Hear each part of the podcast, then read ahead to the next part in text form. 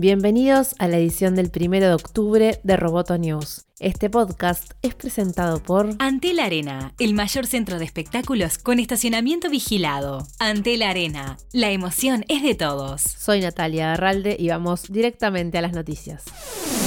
Netflix realiza una prueba piloto en India, México y Colombia en donde ofrece capítulos gratis de sus series. La compañía busca atraer suscriptores frente a la inminente entrada en el mercado de Disney Plus y Apple TV Plus. Según indica Netflix, la promoción es por tiempo limitado.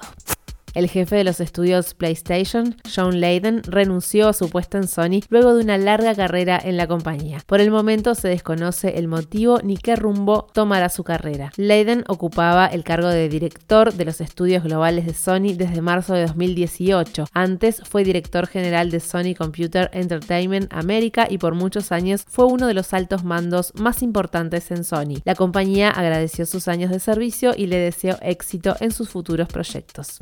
Microsoft tiene mañana su evento anual y según ha trascendido podría presentar una nueva línea de computadoras Surface, nueva tableta, un parlante inteligente y algunas sorpresas de hardware. Sin embargo, el dispositivo más esperado es la Surface con pantalla dual de 8 o 12 pulgadas, conocida bajo el nombre Código Centaurus. De acuerdo con The Verge, Microsoft lleva dos años trabajando en este dispositivo que según sus fuentes llegaría al mercado el año que viene. La NASA transmitirá en vivo varias caminatas espaciales en los próximos tres meses. La señal de televisión divulgará lo que se espera que se convierta en un récord de 10 complejas caminatas espaciales a partir del domingo 6 de octubre. Las caminatas están enfocadas en el reemplazo de una serie de baterías solares y en la renovación del espectrómetro magnético alfa de la estación, un detector de partículas físicas.